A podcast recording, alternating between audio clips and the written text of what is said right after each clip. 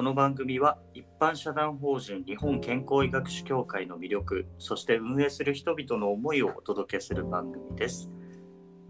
つみのり先生こんばんははい、こんばんは。今日もよろしくお願いいたします、こちらこそお願いします。と今月は6月の17からですかね、はいあの日本高加齢医学会の総会の方で学会の発表を行われたということで。伺ってるんですけれども、お疲れ様でした。は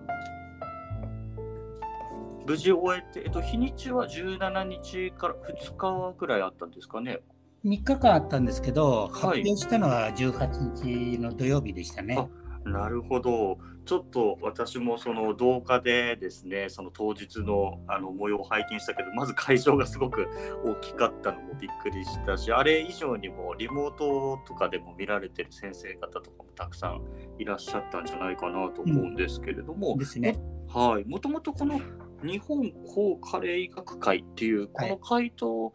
まあ、先生のこう、まあ、つながりというかもともとこういった会の意意義というかそういったところからちょっとできればご説明いただければわからない方もいるかなと思うので、えっと、日本高加齢学会っていうのは、あの年まあ、一般的にはアンチエイジングっていう言葉が知ってるかと思うんだけあど、はい、はい、年を取るのを少しでも遅らせましょうとか、うん。あと、極えっと、さらに、えっと、進むと、少し若返らせることにトライアルしませんか？みたいな、うん。そんな、あの、学問的にそこら辺を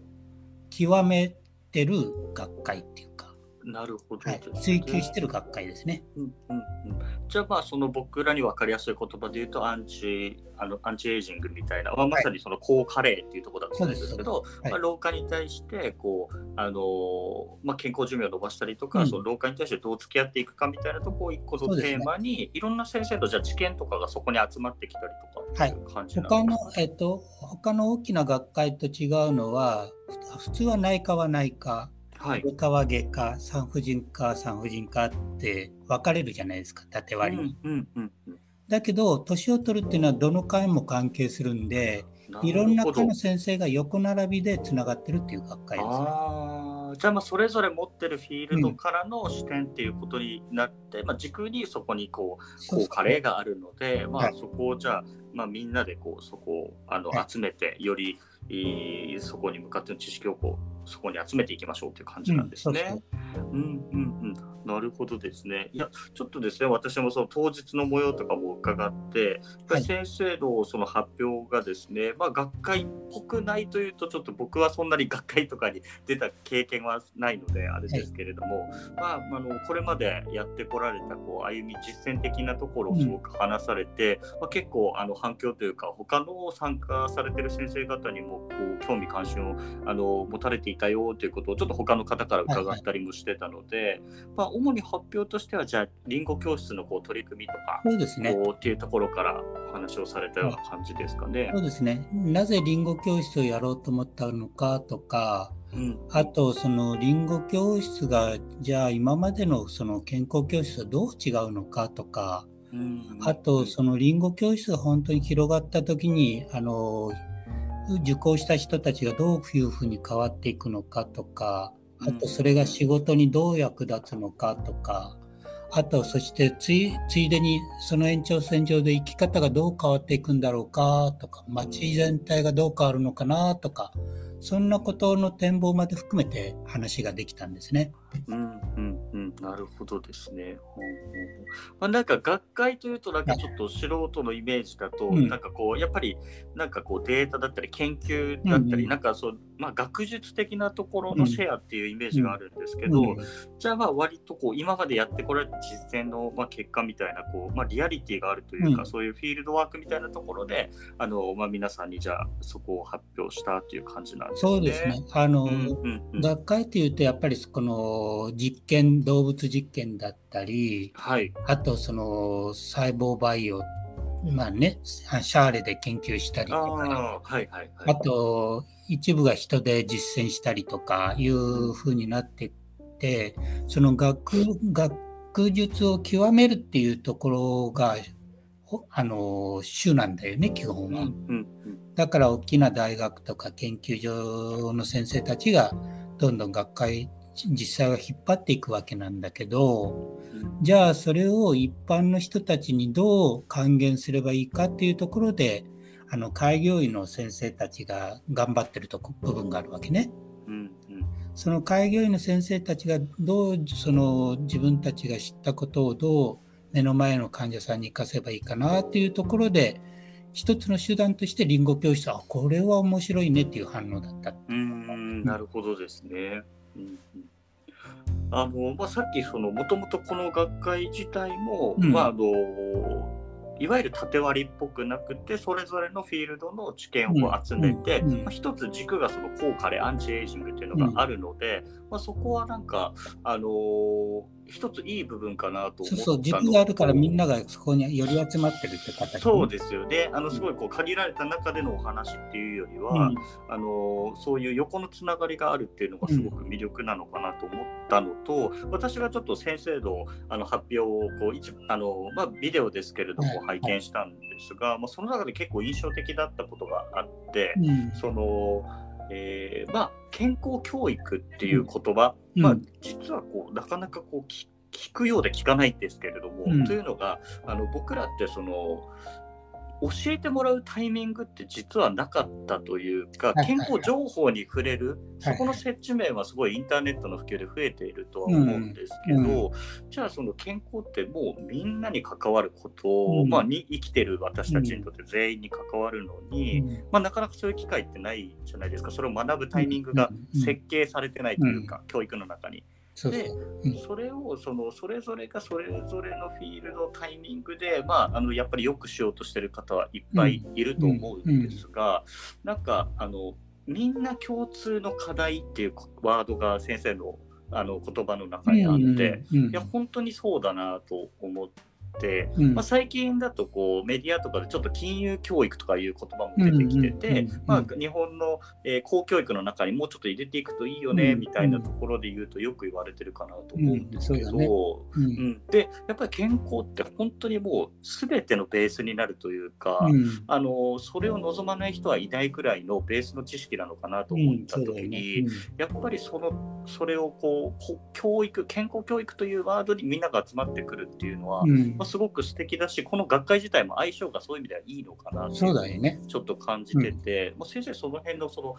まあ、公教育というちょっとあれですけれども、うん健康教育っていうのもどうこう考えてらっしゃいますか？やっぱり、あのーどうなっていくといい,、いいというか。若い時っていうのは健康っていうのは当たり前で、はい、実はその無頓着な時代時期があるよね。うんうんだけどだんだん40代になってメタボとか言われたり、50代になって、あのー子供も大学生でまだ頑張らんといかんっていうような時に、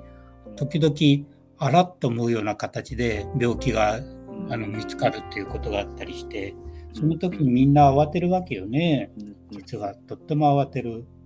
どうしようって思うわけよね。うんだけど、その、病気もなんだけど、体を作ってる力の方が実は大きいから、うんあの、生きていけてるわけで、うん実はね。だけど、その体を作っていくっていうのが、実は知らないまま生きてると、なんかな、自分をどう持っていけばいいのかってわからないまま手探りで生きてるような気がするのよね。うんうんそれで、まあ、あの、小さ、えっと、ちょくちょくは学、小学校なんかでもエネルギーになるもの、んそれはご飯ですよとか、うんはいはい、はい。体の調体にを作るものみたいなを習うんだけど、はい、習うんだけど、それが自分が本当にそれでどれくらい作り変えてるのかとか、うん。その、それから、あのー気持ちの問題ね。気持ちとその作り変えてることがどうつながってるのかとか。うんだから、あの、情報はね、やっぱり一元化されてないんだよね。うんまとまってなないうん。うん一つのところから発信してなくて、それぞれが、栄養の先生は栄養の部分から、なるほど。生は運動の部分からって発信してるから、残念だけど自分のことの中に落とし込めてないっていうのが本当なんだと思う。うーんなるほどなるほどうんうん、確かになんか今のお話聞いて思うのが、うん。うん。まあ、発信側もその今先生がおっしゃった通りその、まあ、ある分野からのアプローチだったり、うん。まあ、もしかしたら時にはそれはこうちょっと、まあ、ビジネスだったりポジションみたいなことも関わってきて、まあまあ、それはもう仕方ない部分だとは思うんですけど、うん。その立場からの情報発信がされてる部分っていっぱい多分あってで逆に受け取り側も例えば、まあ、僕だったら思い出すとちょっともうちょっと身長伸びないかなとかスポーツしてた時に思った時に、そういう目線で情報を検索したりとかうん。なんかしてたなって若いうん頃、うん。あのまあ、だいぶ前ですけど学生の頃とか、まあ、多分、えーもしかしたら美容とかに関心がある人はそういう目線で何か情報を取りに行くかもしれないんだけど今の先生のお話聞いてるとそのもっと基礎的な誰にでも重要なその体の仕組みというか体を作っていく自分のメカニズムみたいなとこなんですかね。そうそうそう。うんうんうん、そこがなんかもうちょっとイメージできるあのみんながここを知っとけばいいよっていう基礎の学習みたいなところなんですかね、リンゴ教室がやってるだから栄養の先生も実はそのと栄養と年を取るっていうのは興味があるわけよね。うんうんうん、運動をやってる人も運動の部分と年を取るってどういうことなのって興味があなるわけよね。だからはい、年を取るってどういうことなの？っていうところからあのアプローチすると皆さんこう合合体できるわけよね。う。んうんうんうん。それでそれをあの、まあ、うちの場合リンゴ教室の場合は細胞モデルっていう形で合体させてるから、うん、みんなが、あそういうことだったのかみたいな形でうんあのうん。理解しやすいしだけどそのその基本のところを習った後じゃあ私具体的にこんな病気があるんですけどどういったものを食べればいいですかっていうところでまた栄養士の先生が頑張ればいいしうん足腰がこんだけ弱ったんだけど運動はどうすればいいですかっていうところでリハだったりあの健康運動指導士の先生たちがやればいいしなるほどっていうふうに思ってるわけ。あーまあ、まさにこう2階建ての1階はみんな分かっておいた方がそのそれぞれのプロフェッショナルの知識っていうのを出す側も受ける側もいいよねそうみたいそうそうそうな。感じですよね。どっちも分かりやすくなる。うんまた伝えやすくなると思う。なるほど。うんうんうんうんそうなんですね。いやー確かに、まあ、そう考えると本当にこうアンチエイジング高加齢っていうところは、あの健康づくりの、まあ、まさにその健康というもの自体がそこと対峙していくような行為って言える部分もあると思うのでなんか今回の学科に本当に、あのリンゴ教室はやっぱりスッと入っていったというか、あのまあ、そこにこう、まあ、みんなが関心を持つのもこう自然なのかなというかですそれでね。ね、もう一つあのついでに言うと、はい、あのー、2階建てじゃなくて 3, 3階建てになってて、おなるほど。はい。3階の部分は何かというと、うんそれをあのその1階の部分を学んだ飲食店の人とかうんうんうん。あの旅行会社の人とかああ。医療医療介護施設で働いてる人とかが自分の仕事に生かすっていうことになができるわけよ。なるほど。じゃあもうそのお医者さんとか看護師っていうところも超えて、うん。それぞれの、まあ、人生でこうやってる仕事とかっていうところとのはい、掛け算が出てくる。うんそう。健康を足してバージョンアップさせて、なおかつそのみんなに喜ばれて売り上げも上がるみたいなね。なるほどなるほど。流れが作れるんだよねっていう思ってる。うんうんうんうん。あ確かにそこはそうですね。2段階じゃなくてその先で確かにその健康とそこを掛け合わせてなんか損する人っていなさそうですもね。そうんそうそうそうそう。うんうんうん。なるほど。しかもそれはある意味先生が全部設計しなくても、うんそれぞれの人にそこをこう提供するうんそうそうというか、これをベースにあとはあなたたちのこう光らせ方でやってくれるといいよっていう感じなんですタッチできるかなと思う。うんうんうん。なるほどなるほど。めすごい面白いですね。うん。まあ、まさにそのそれがさっき、まあ、私ちょっとこだわるぐらい気に入っちゃったんですけどやっぱりその共通の課題感みたいなのが、うん健康に対して出てこないっていうところが、うん結構ドラスティックに変わるのかなとは、そうだ本当にね。今のお話伺ってると思ってて、まあ、やっぱり局所的ななんかその限定的なフィールドで健康に触れるより、みんなのその共通としてリンゴ教室がこう OS みたいな感じでインストールされると、すごく動きが面白いなと思ってシンプルにですね。それともう一つね、特徴なのはやっぱり知はいってしまうと後に戻れない。ああ、なるほど。うん。うんうんうんうん。うんうん、そうかそうか。それを知るタイミングが確かにないですね。うーんうんうんうんまあでも今やっぱり健康意識自体は結構、まあ、健康ブームとかよく言われますけど、うんあのもう一般の方のこう関心っていうのも高くなってるうんうんからこそ、なんかぜひそのまずはこの一番一回にこれをその細胞モデルで自分の体が一日いかにどう作られてるかっていうこのまあ本当に自分そのものの中で起きてることなので、うん。なんかそれを知ってもらう機会としては本当にリンゴ教室にあのそこの意義というかあるなっていうふうにこうんう伺ってて思い、思うところですね。だと思います。ううん。ん、だからね、自分の希望としては、えっと、一回はね、その、はい。体ってこういうふうに作り変えてるんだよっていうのは、それがその医学一なんだけど、はい、年を取るということとつなげてね、やってるのが、うん。あの、医学一っていう、あの、一番最初のやつなんだけど、なるほど。カリキュラムの中でもう最初にここを知ってほしいっていう。それだけは一回聞かせ、あの、受けてみないっていう声をかけたいなっていうのが、ああ、なるほどですね。うんうんうんうん。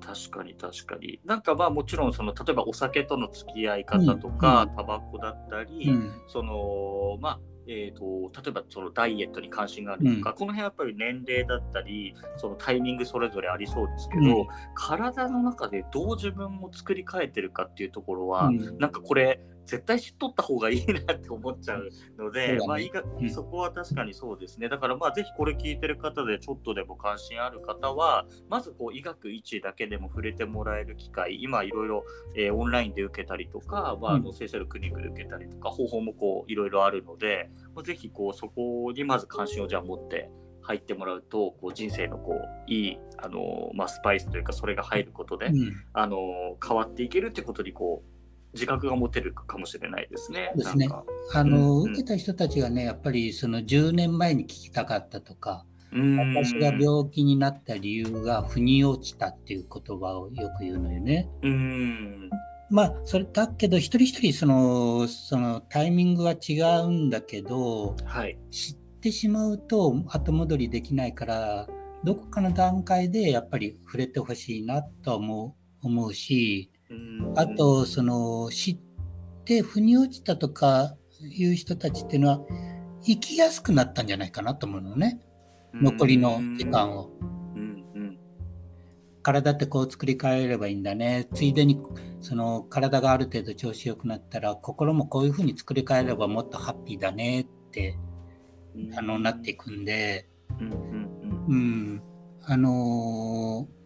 そうだな。だから一回聞いてもらって、自分で選択し、いい選択をしてほしいなと、その後。うんうーんなるほど。そんな思ってる。うんうんうんなんかこれ簡単にこう言語化するの難しいかなっていうぐらいの今こうちょっとこう大きなものが見えたんですけど、うんやっぱりそこがなんかこう入るともう単純に健康、まあ健康がやっぱりこうキーワードだとは思うんですが、うんそのまあ心だったりそのうんそもそも人生みたいなところのこう、まあ、自分の人生とか時間の付き合い方みたいなところまでこう、うん入っていくイメージがすごくこうなんとなくこう伝わってきて、そうだよね。そういう捉え直しみたいなことが起きるんそうでしょうか？そうそうそう。そうそうそう。そう、そうだと思うんう。だから、うん自分のつるあの今まで辛かったこととか、うんこの人に喋れないようなこととかもあったとしても、うん。自分が頑張ったことも含めて、それをもう一度、なん、なんて言ったかな、えっ、と、自分なりに再評価で、再評価ってか、価値、自分の価値をその中でもう一度見見つけ出すんだと思うのよね。うんうんうんうん。それで、このリンゴ教室は健康版だけど、先ほどあなたが言ったように、その、はいお金の使い方も大事だし、うんあと、つもう一つ言うと環境問題も大事なんで、うんこんな教育あっていうのはね、今そうですだんだんでできていくんじゃないかなと思う。ああ、うんうんうん。だけど最初はやっぱり健康がいいかなと思ってる。うんこの人にとっても自分ごとになるから。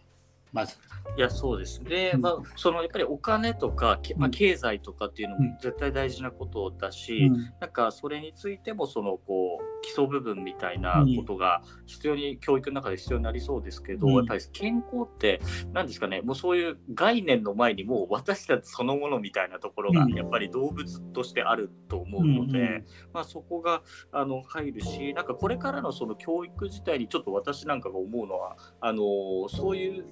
基礎のまずここはみんな知っときましょうっていうところの価値ってすごく大きいんじゃないかなと思そうし。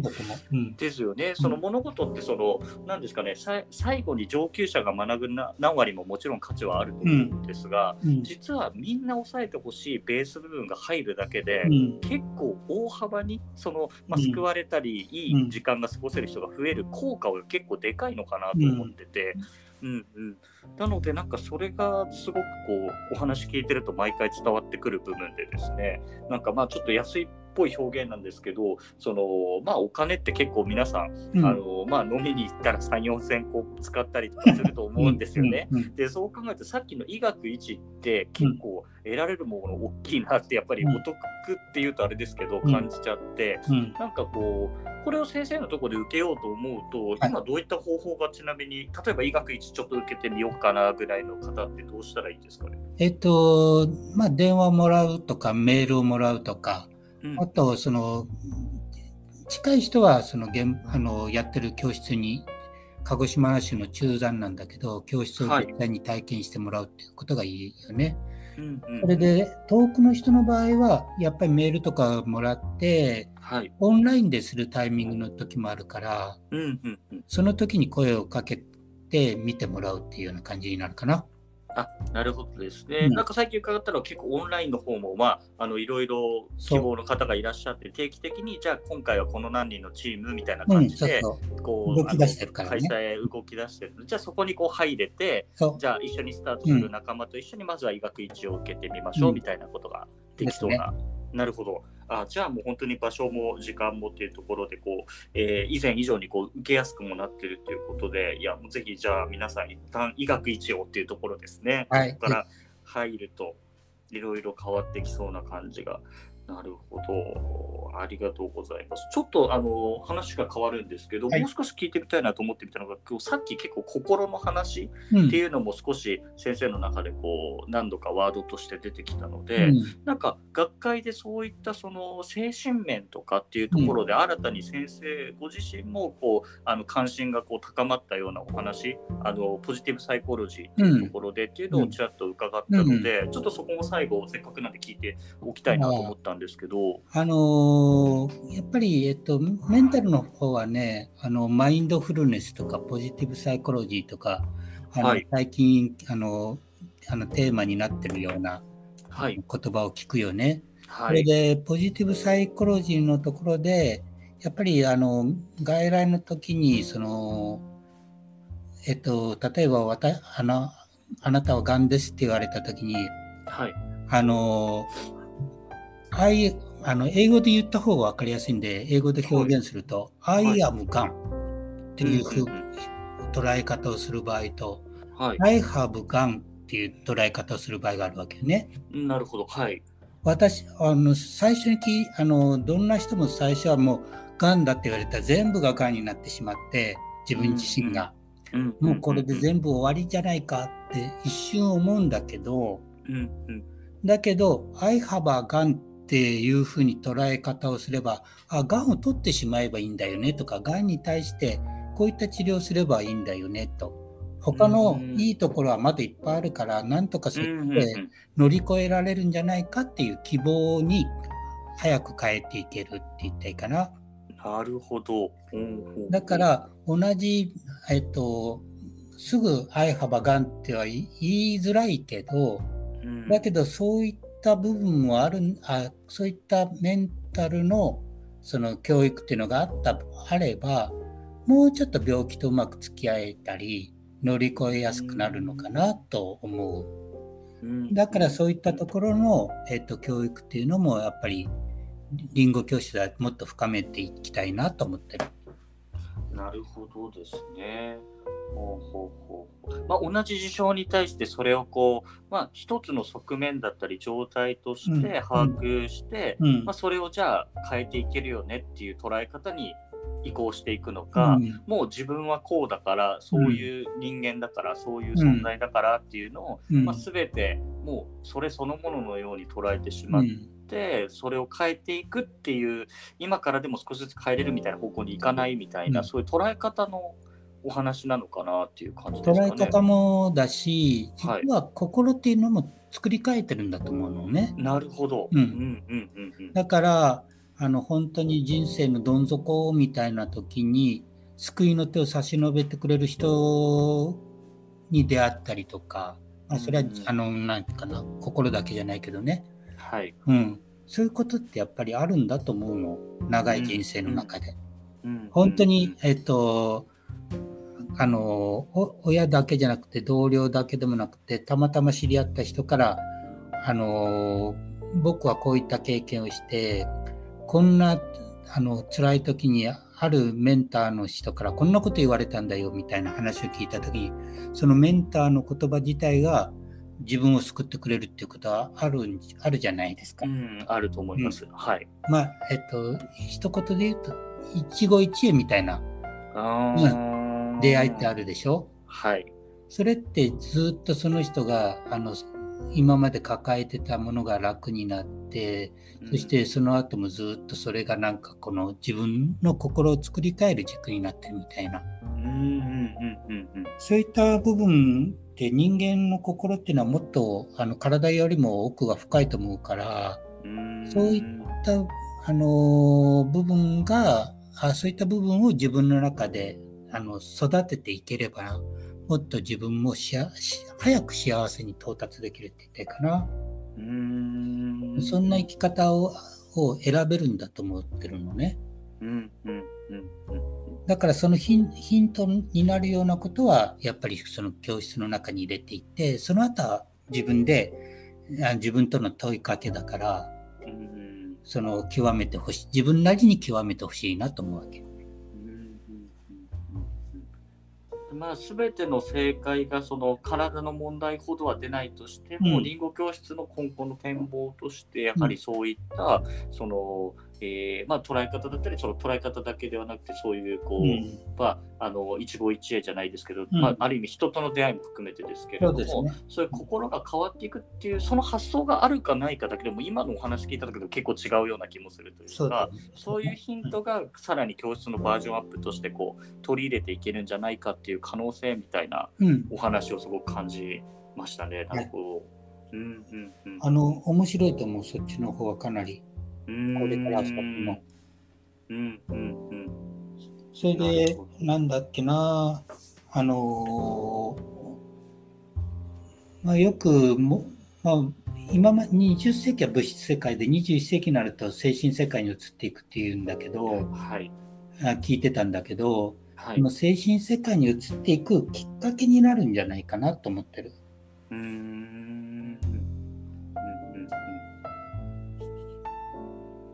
ほど。いやーそこは確かにこう昔からよくそこの表現って聞くけれども、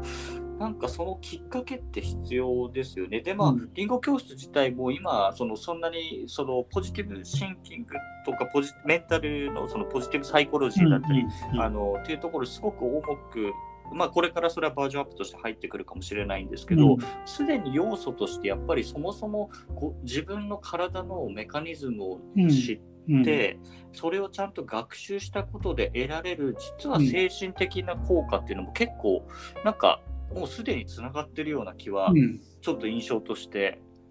思いましたね。うん。うんうん。